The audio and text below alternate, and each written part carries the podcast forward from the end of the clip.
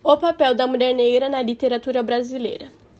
A representação da mulher negra na literatura brasileira sempre foi apresentada por escritores brancos com seus discursos bastante negativos. Quando são representadas por esses escritores, a maioria das vezes são explorados temas como sedução, beleza, resistência física, pois as qualidades que são apresentadas sempre estão ligadas ao corpo da mulher. Nunca é mencionado o que ela pensa ou o que deseja. As figuras negras que produziam a literatura afro-brasileira serviram como uma amostra bem pequena de um momento histórico da nossa literatura, já que eram produzidas pelas mãos feministas afrodescendentes. As mulheres negras figuram como as percursoras da literatura brasileira. No entanto, o destaque maior tornou Maria Firmina do Reis e Carolina Maria de Jesus como referências das letras negras femininas do Brasil. Elas servem de parâmetro e de herança de tantas outras ancestrais. Discutir sobre a mulher negra no contexto do contexto da literatura afro-brasileira é percorrer duas vertentes.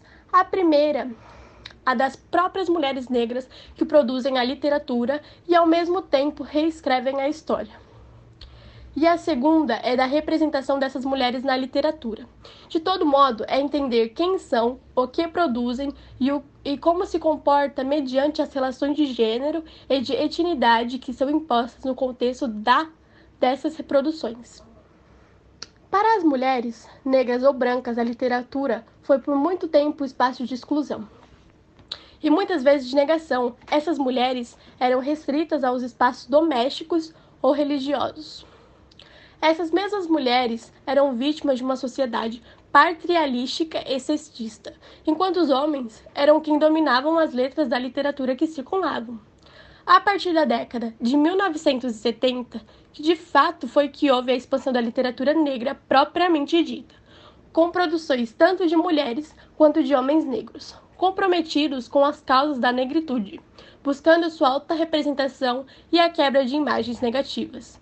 Essas mulheres acabavam se agludindo em movimentos literários e passam assim a expressarem seus próprios desejos poéticos, suas dores, lutas, histórias, anseios e memória.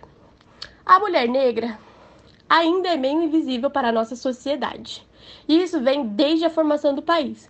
Podemos constatar isso na história ou na política. No entanto, essas mulheres vêm ocupando seu espaço pouco a pouco e quebrando barreiras na literatura.